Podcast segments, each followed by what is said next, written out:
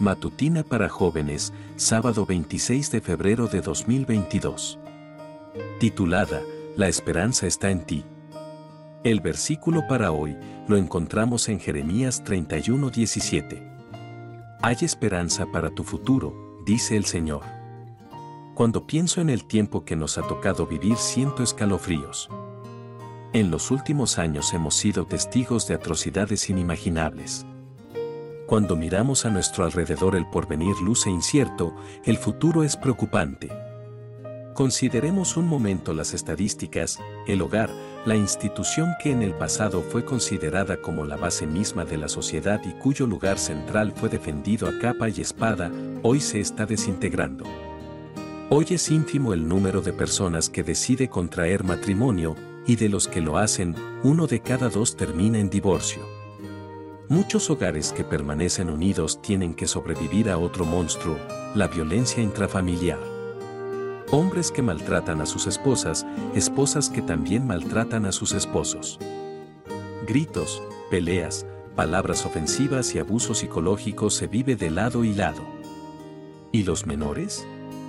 Solo en los Estados Unidos se registran alrededor de 6.000 suicidios de adolescentes.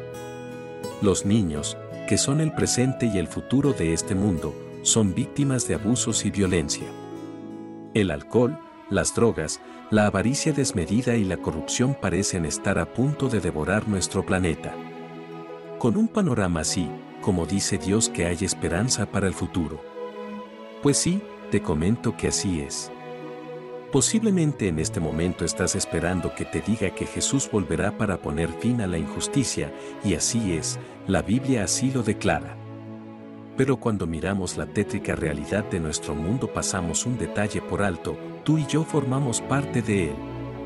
Alfred Tennyson declara que, nunca será tarde para buscar un país mejor y más nuevo, si en el empeño ponemos coraje y esperanza. Si bien es cierto que Cristo volverá a crear un cielo nuevo y una tierra nueva, no podemos olvidar que, como cristianos, tú y yo tenemos la encomienda de hacer de este mundo un lugar mejor mientras esperamos la segunda venida de Cristo.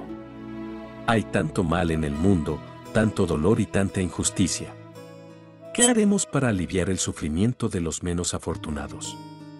¿Nos conformaremos simplemente con quejarnos en nuestra red social favorita o haremos algo para que este mundo sea mejor mientras esperamos a Jesús? Hoy te invito a levantar la bandera del amor, a mostrar compasión hacia los demás y a llevar el Evangelio de paz a aquellos que sufren la peor enfermedad del mundo, el pecado. Dios te dice hoy, hay esperanza para nuestro mundo, y esa esperanza eres tú.